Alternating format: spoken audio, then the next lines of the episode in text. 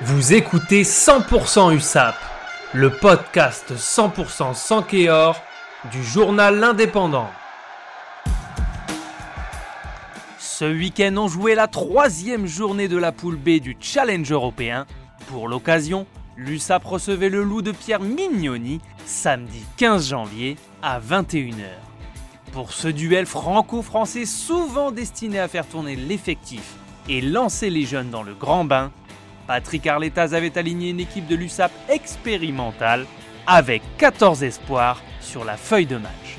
Sur le terrain, ce sont Dubois, Plana, Sawailo, Patricio Fernandez, Pujol, Pérez, Matteo Rodor, Alan Brazo, Erwan Berto, Bachelier, Mahu, face à les capitaines, Joly, Victor Mongaillard et Mavinga qui ont débuté la partie.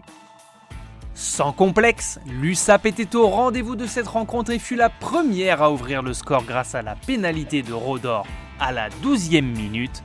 À la 40e, ce même Rodor permettait aux Catalans de rester dans la course avec une nouvelle pénalité. À la pause, les Sankéors étaient menés 6 à 10 devant les 3900 spectateurs d'Aimé Giral. L'espoir était donc permis pour les Catalans même si le loup s'était déjà montré supérieur avec une pénalité à la 35e signée Sopoaga et surtout un essai de Romain Toafu Fenua, l'ancien joueur de l'USAP. Il faudra malheureusement peu de temps aux visiteurs lyonnais pour définitivement faire basculer le match de leur côté. Couillou pour son centième match récupère un ballon perdu par l'USAP dès la reprise et inscrit un deuxième essai du loup.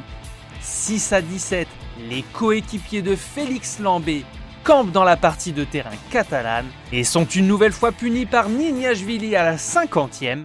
Malgré une jeune garde de l'USAP qui s'est battue toute la seconde période et qui n'a pas été récompensée par un essai de Martin Landajo à la 71e, les Catalans se sont inclinés 6 à 37 avec un dernier essai de Clément Laporte, signe de bonus offensif pour les visiteurs.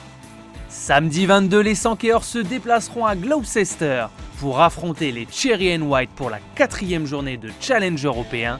Espérons que ce premier déplacement puisse leur sourire pour essayer d'entrevoir une qualification pour les huitièmes de finale.